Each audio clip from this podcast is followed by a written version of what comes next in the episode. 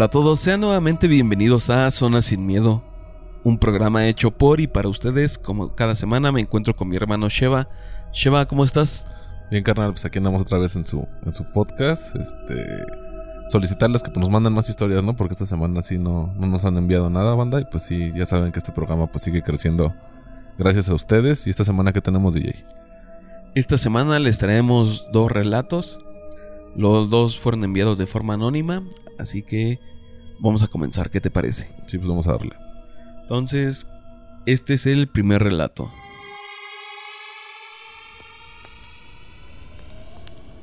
Hola, ¿qué tal? Hoy les contaré lo que me sucedió días antes del terremoto del 19 de septiembre de 2017. Soy técnico en urgencias médicas. Tengo habilidad para sentir la muerte. Tres días antes del terremoto, me despertaba a las 3.33 de la mañana. Me sentía angustiada y con una sensación de miedo e incertidumbre.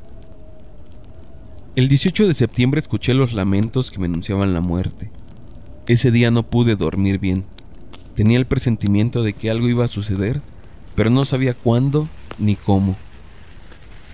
Justo el 19 en la mañana me seguía sintiendo angustiada, y como saben, en México se lleva a cabo un macrosimulacro. Es irónica la vida.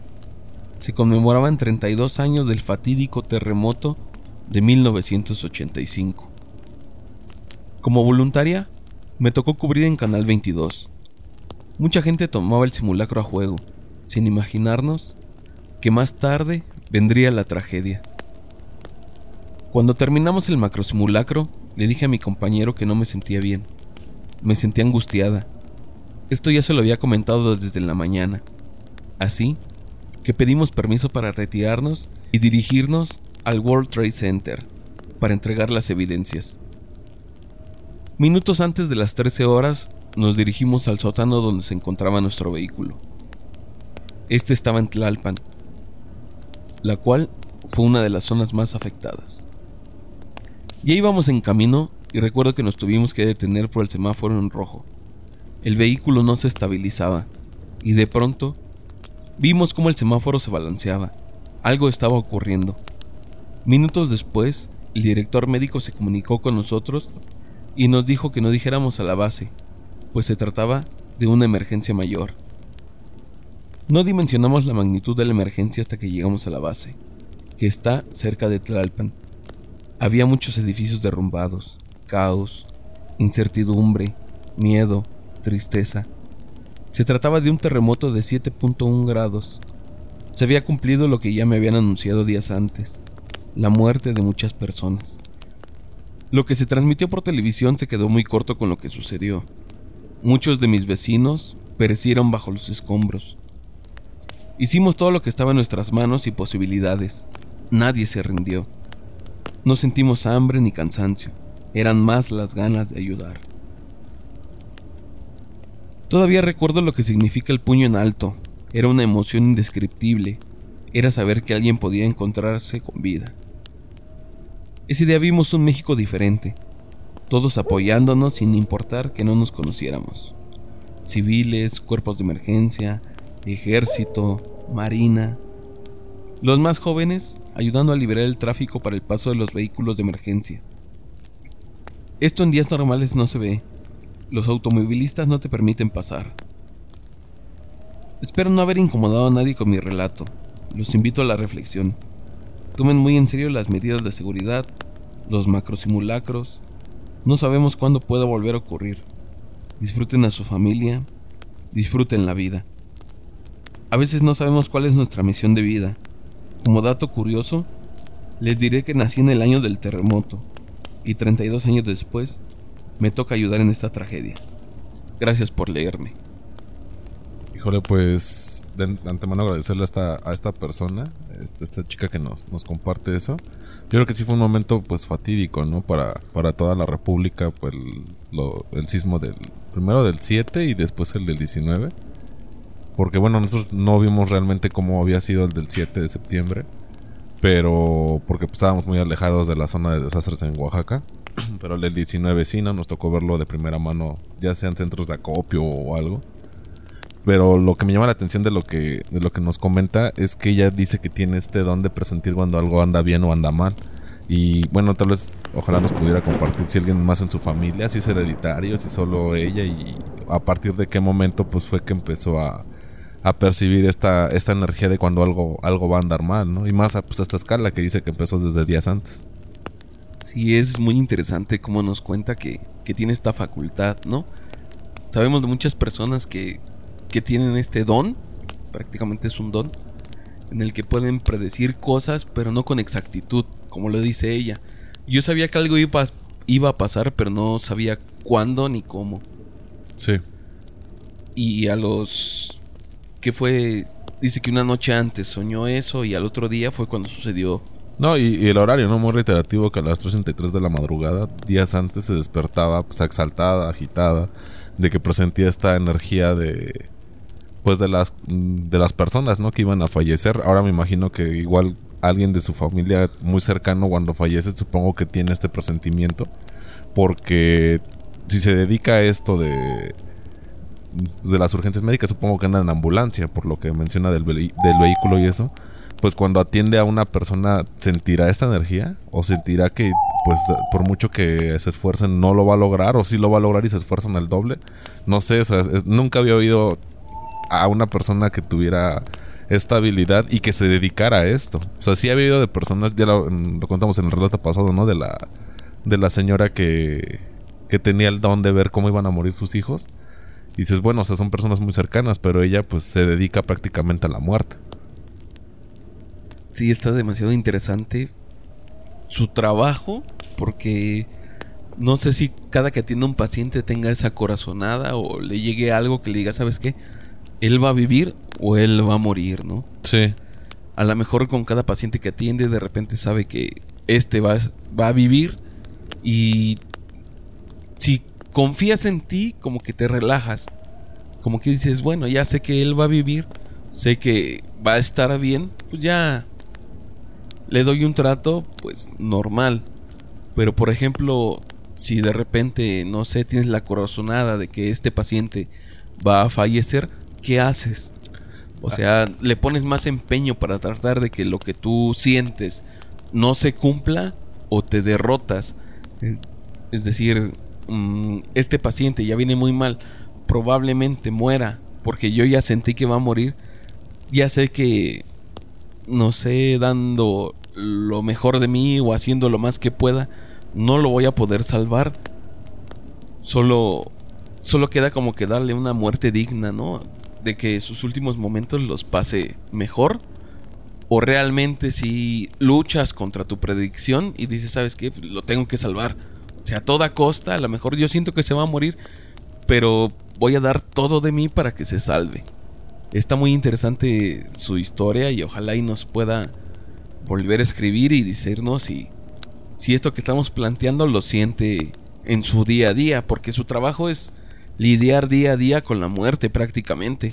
Ahorita que, que pones ese ejemplo, se me vino a la mente otro que no sé, en un accidente múltiple, que haya varias personas lesionadas de gravedad y que tú te acerques a estos pacientes y sepas que, no sé, que el papá va a vivir y uno de los hijos va a morir, ¿no?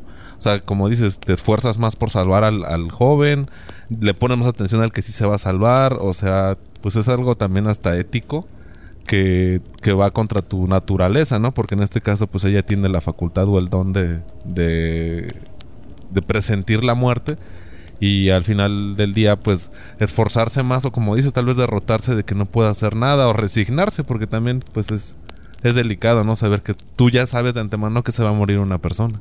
Y también no es como que se lo puedas decir así abiertamente de, pues ya ni, ya ni luches, ¿no? Porque ya vas a morir. Creo que tampoco es pues es ético hacer ese tipo de cosas. Ojalá nos pudiera contar un poco más con respecto a su a su trabajo y pues no sé si hay otro relato, DJ. Sí, tenemos otro y solo quiero pues mandarles mis mejores deseos a las personas que que perdieron algo en ese sismo. Ya sé que ha pasado algo de tiempo y ya se van a cumplir cinco años de esto.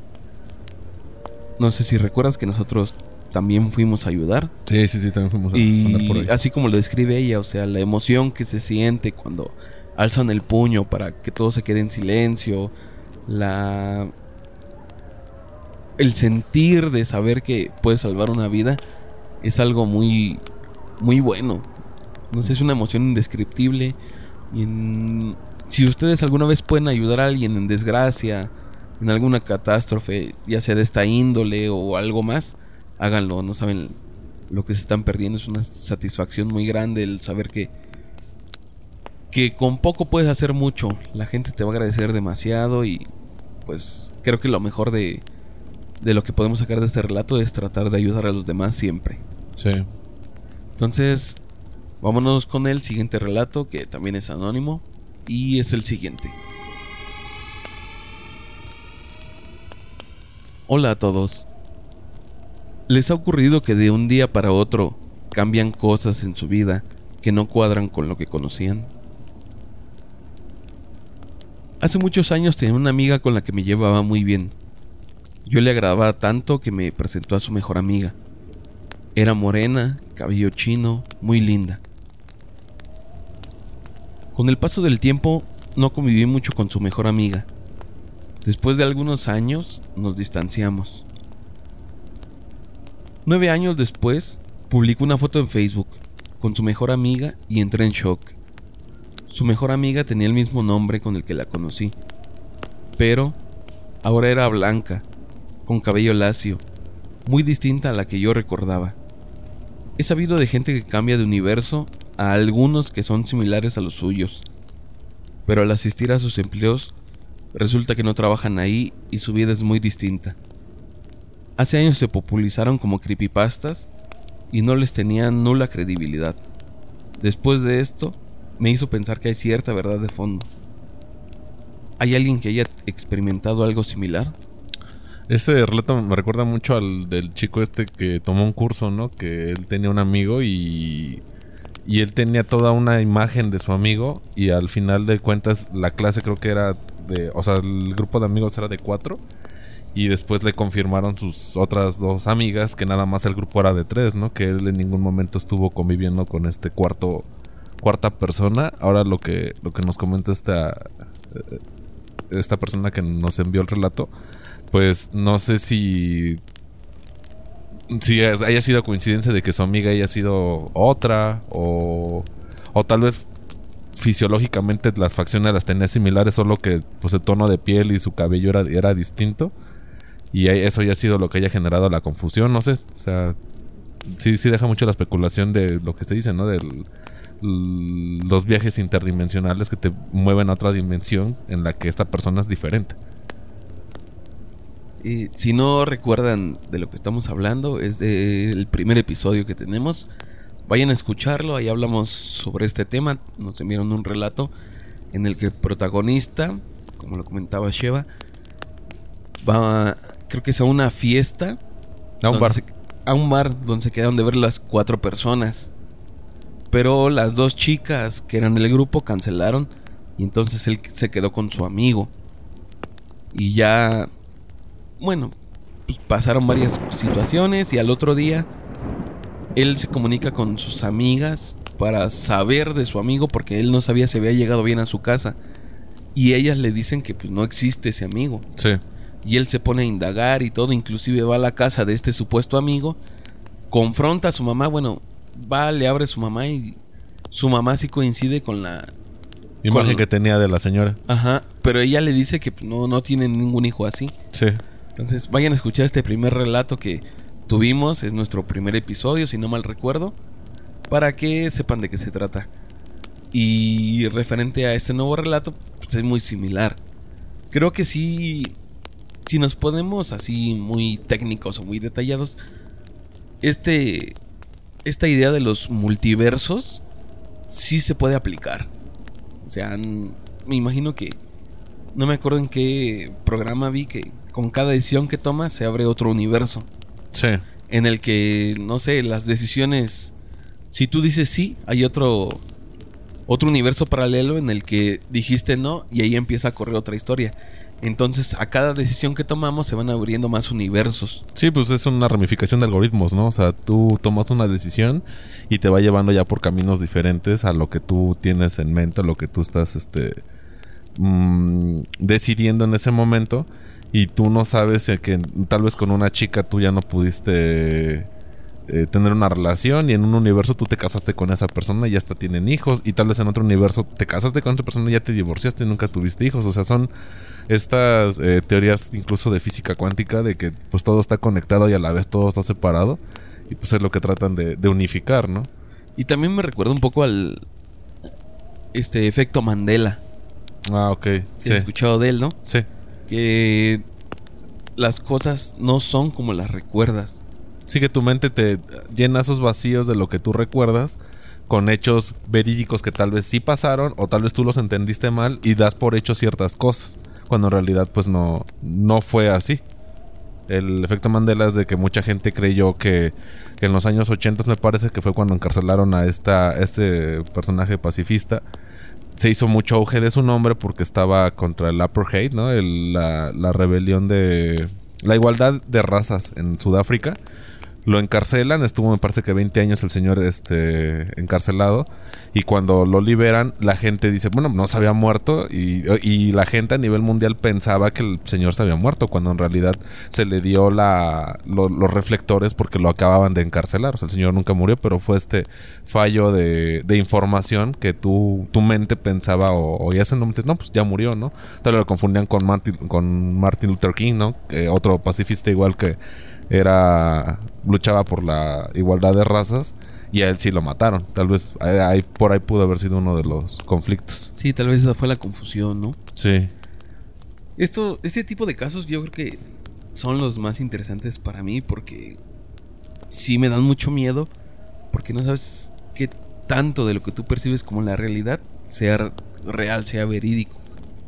No sé, me da mucho miedo que el día de mañana yo despierte y a lo mejor en la misma casa, pero las personas que estén dentro de esta casa no sean las que yo recuerdo, sean otras.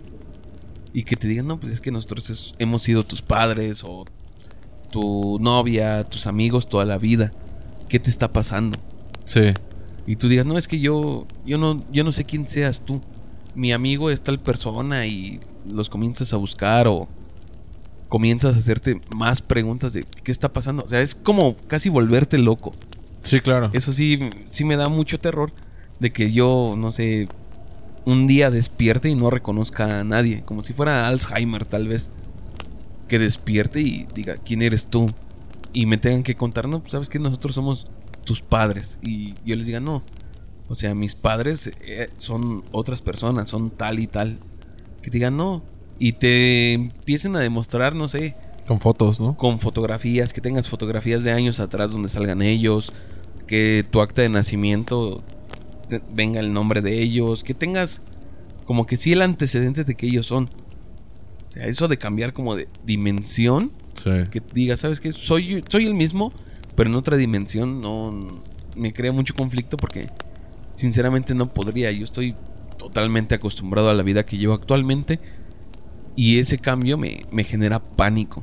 Sí, no, es, normal, ¿no? Porque como dices, es una persona con Alzheimer, ¿no? Una persona que se despierta en su casa y no sabe las personas que están ahí. Incluso las personas con Alzheimer en, etapas ya, ya muy avanzadas de la enfermedad son muy violentos porque no saben y entran en pánico de que es que tú quién eres, ¿no? Tú por qué me estás alimentando, en qué momento entraste a esta que aparentemente es mi casa, o sea, pierdes la, la coherencia de tu realidad cuando pues, en realidad, bueno, en este caso pues es una, una enfermedad bastante pues delicada y ahora mencionado los universos pues sí, es lo mismo, ¿no? O sea, te llega a pasar eso y tú dices, pues sí, yo estoy bien de mis facultades mentales, ¿no? Y no tenía antecedentes de nada y de repente las personas que yo recuerdo ya no son, o tal vez tengan hasta el mismo nombre, pero sean físicamente diferentes. Dices, no, pues yo me acuerdo de que mi mamá era así, así, así, ¿no? O mi amigo, o mi novia, o hasta mi mascota, y ya es otra, otra, otra persona, otra, pues sí, otro ente. Ahora imagínate esto en un caso real, verídico. Que alguien realmente cambie de dimensión, que conozcamos una persona que, que no pertenece a esta línea de tiempo y que te diga, es que yo no, yo no conozco a nadie aquí, creo que yo vengo de otra línea. ¿Cómo lo vas a tratar? Una persona que está mal de su cabeza. O sea, realmente no le vas a creer de decir, ah, sí, yo sí creo que tú vienes de, de otra dimensión, que vives en otro universo, en otro universo donde estos padres que tienes ahora no son los tuyos, yo no era tu amigo, Pero hay ciertas coincidencias porque si algo tiene como que el multiverso es que no está tan alejado de, del inicio, ¿no? O sea, tu vida como tal no, no, es tan alejada de lo que vas a ver en otros universos. Entonces hay ciertas similitudes, pero si, digamos, se llegase a dar el caso en que tú, por una u otra situación, cambies de universo, ¿cómo, cómo te vas a expresar en otro? O sea, ¿cómo te van a tomar en cuenta? Nadie te va a creer.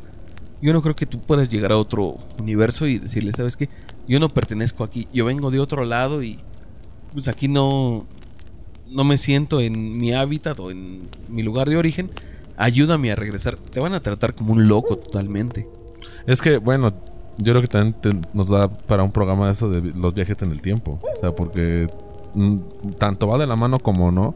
La variación de las dimensiones, como hay algunas personas, aparentemente sí está documentado de, de personas que están atemporales, que de repente salieron esporádicamente en algún lado y sufrieron un accidente, o, o, sea, físicamente se dan cuenta que su ropa o sus billetes que traen en su bolsa son de otro tiempo completamente diferente en el, en el presente. Entonces no sé si lo, quisiéramos dejar para después, porque creo que también ese es un muy buen tema. Si, si ustedes tienen algún relato, no sé, algún comentario sobre esto que estamos tratando, envíenoslo para hacer un programa especial en el que hablemos sobre pues, los errores de espacio-tiempo, ¿no? Sí, espacio temporales. Y bueno, banda, pues yo, yo me despido. Igual agradecerles por, por seguir compartiendo. Pues seguimos creciendo, este, poco a poco ahí vamos. Pero sí, sí necesitamos que nos manden pues más, este, más relatos, banda. Pues bueno, estuvo con ustedes el Sheva. Escuchamos la siguiente semana. Sí, nos escuchen en Spotify. Ayúdenos a compartirlo con personas cercanas que les guste todo este tipo de temas. Compártanos para que sigamos teniendo más relatos y siga creciendo nuestra comunidad. Si nos escuchan en Facebook, tenemos nuestra página de Facebook, ahí subimos todos los programas. Compártanlo, denle like, sigan la página, en Spotify califíquenos y vamos a seguir trayéndoles más relatos. Nos escuchamos la siguiente semana. Cuídense mucho. Bye.